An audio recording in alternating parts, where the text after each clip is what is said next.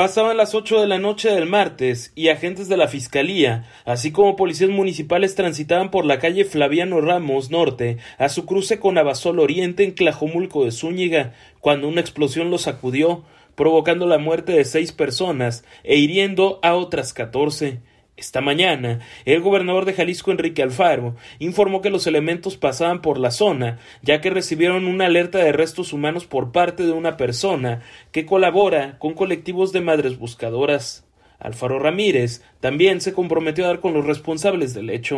Lamentable hecho que ocurrió ayer por la noche en el municipio de Tlajomulco, cerca de la cabecera municipal, en donde la delincuencia organizada atacó cobardemente personal de la Fiscalía del Estado y de la Policía Municipal de Tlajomulco.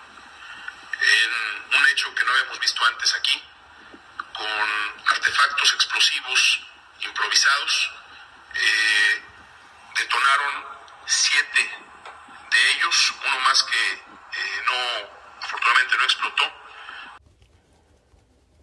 al filo de mediodía, el propio mandatario estatal visitó la cabecera municipal de Tlajomulco junto al alcalde Salvador Zamora, rodeados de un fuerte dispositivo de seguridad. Es la voz de Zamora, quien prometió apoyos para familiares de las víctimas.